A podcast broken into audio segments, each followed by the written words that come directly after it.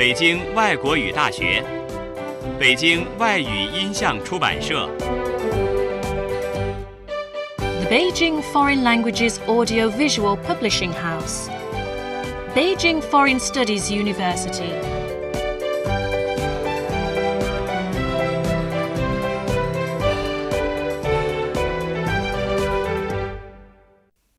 轻松英语名作欣赏小学版，《糖果屋历险记》 Hansel and Gretel.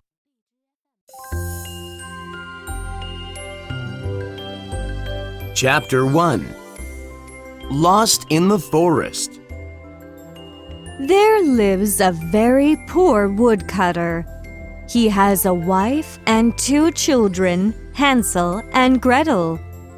His wife is Hansel and Gretel's stepmother.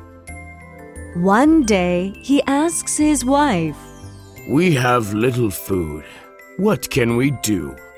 She says, Our family is very big. Let's take the children into the forest, then leave them there. Hansel and Gretel hear their parents' plan. I'm afraid. Cries Gretel, Don't worry.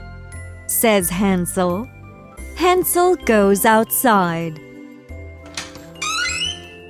He picks up small and white stones and he puts them in his pockets. Next morning, the family walks into the forest. Hansel quietly drops stones along the path. The family is in the middle of the forest. The stepmother says to the children, Lie down here and rest. We will cut some wood. Wait until we come back. Their parents go deep into the forest.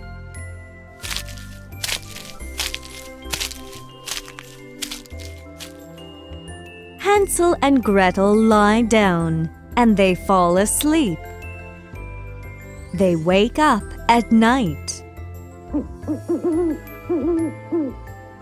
But their parents don't come back. Gretel is afraid and cries.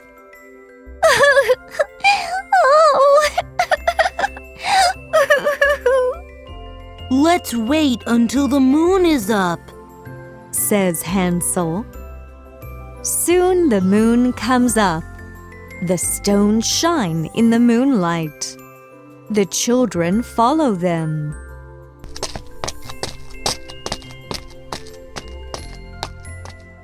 They arrive at their home at dawn.